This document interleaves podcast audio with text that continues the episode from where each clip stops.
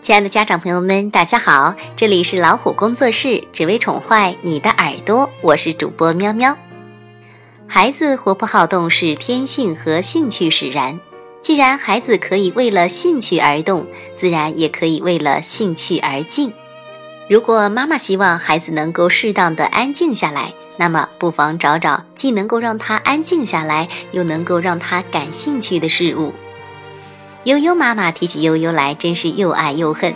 这个小姑娘整天都精力过剩，连走路的时候都要蹦蹦跳跳的。用奶奶的话说，就是手脚没有一刻闲着的时候，好像是个小猴子。悠悠妈妈觉得女孩子文静一些比较好，可是悠悠似乎与文静绝缘。就算是吃饭的时候，她的两只手也是摸摸这儿碰碰那儿。为此，妈妈可是没少批评悠悠。可是他怎么也改不了。最近，妈妈发现了一件奇怪的事情：在悠悠生日的时候，爸爸送给她一套能换服装的娃娃，悠悠喜欢的不得了。当天下午就待在房间玩了一下午的娃娃，这在以前可是从来没有过的。就连晚饭的时候，妈妈叫悠悠吃饭，他都没有听见。开始，妈妈还以为悠悠就是刚开始玩个新鲜，以后就不会这样了。可是一个月过去了，悠悠对娃娃的热情非但不减，反而更加迷恋了。妈妈担心悠悠每天都玩娃娃，太耽误学习了，于是偷偷的把她的娃娃藏了起来。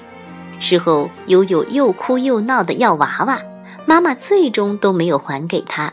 结果，悠悠又像以前一样活泼了起来。这下妈妈可真为难了，该不该把娃娃还给悠悠呢？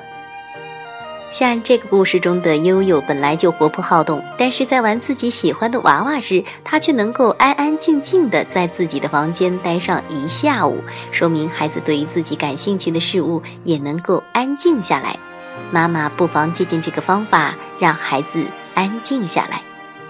好啦，这里是老虎工作室。以上这篇文章是出自哈尔滨出版社出版的《七到八岁叛逆期妈妈要懂的心理学》这本书，作者是岳贤伦。更多育儿干货，我们下期节目接着分享。也欢迎大家用手机微信订阅公众号“老虎工作室”，点击左下角菜单的加入我们，让我们一起来探索这个美丽的世界吧。再会。